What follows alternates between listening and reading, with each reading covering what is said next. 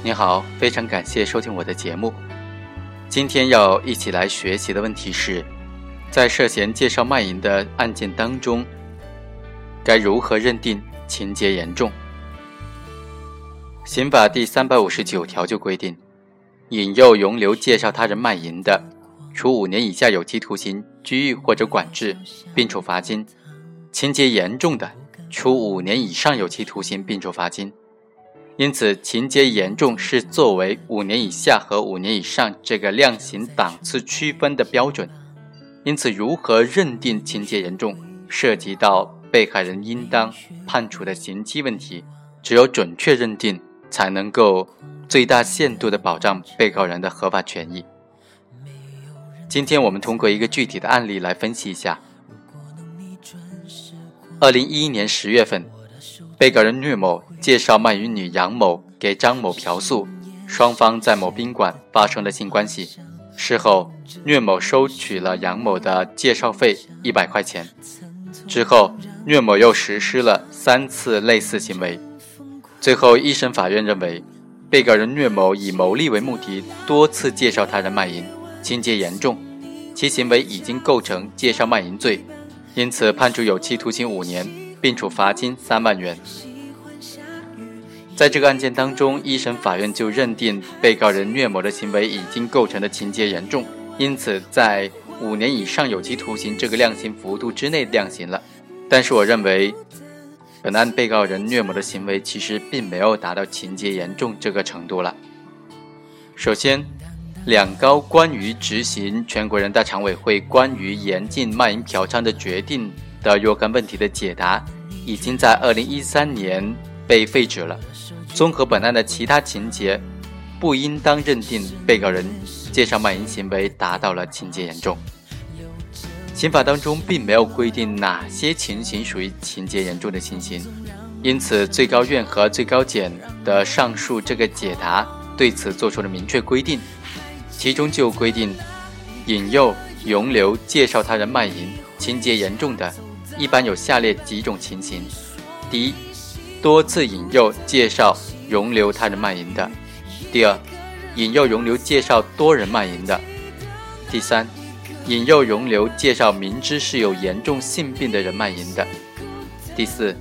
容留、介绍不满十四周岁的幼女卖淫的；第五，引诱、容留、介绍他人卖淫具有其他严重情节的。这个解答第九条还规定。决定和本解答当中的多人多次，是指三人或者三次以上，包含本数。那么从时间上来看，一审法院对本案作出的判决时间是二零一二年的十二月二十七日，当时这个解答还没有被废止，仍然是生效的司法解释，因此一审法院是正确的，并不存在适用法律错误量刑过重的问题。但是虐某在二审审理过程当中。也就是二零一三年一月份，上述两高的解答已经被废止，不能够继续使用了。在这种情况之下，我们认为，虐某介绍他人卖淫四次是否达到了情节严重，应当综合虐某的犯罪情节、犯罪后果、主观恶性、人身危险性等等方面进行综合的认定，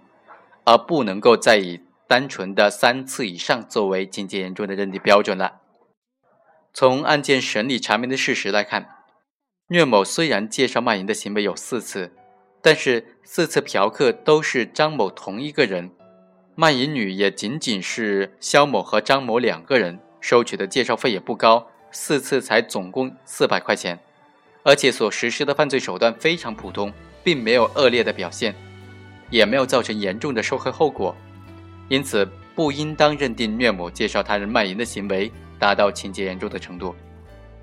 值得注意的是。不能够认为解答被名为废止之后，引诱、容留、介绍卖淫罪就不存在情节严重的情形了。当然，这个解答已经被废止了。实践当中，对于引诱、容留、介绍卖淫罪情节严重的情形该如何把握，还没有具体的统一标准，因此应当更加的审慎和严格，不能够排除个别地方存在引诱、容留、介绍卖淫罪情节严重的这种情形的存在。因此，我们认为。最高院有必要尽快的出台新的司法解释性文件，对于引诱、容留介绍卖淫罪的定罪量刑标准进行明确的细分。在新的司法解释文件出台之前，应当参照最高人民检察院、公安部关于公安机关管辖的刑事案件立案追诉标准的规定一，其中第十八条就规定，对于具有下列情形之一的，可以认定为刑法第三百五十九条规定的情节严重的情形：第一，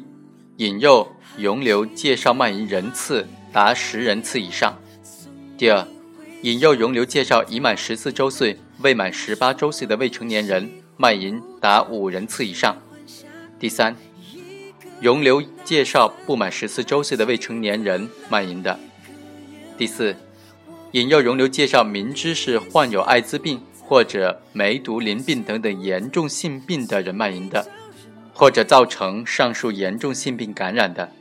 第五，其他情节严重的情形。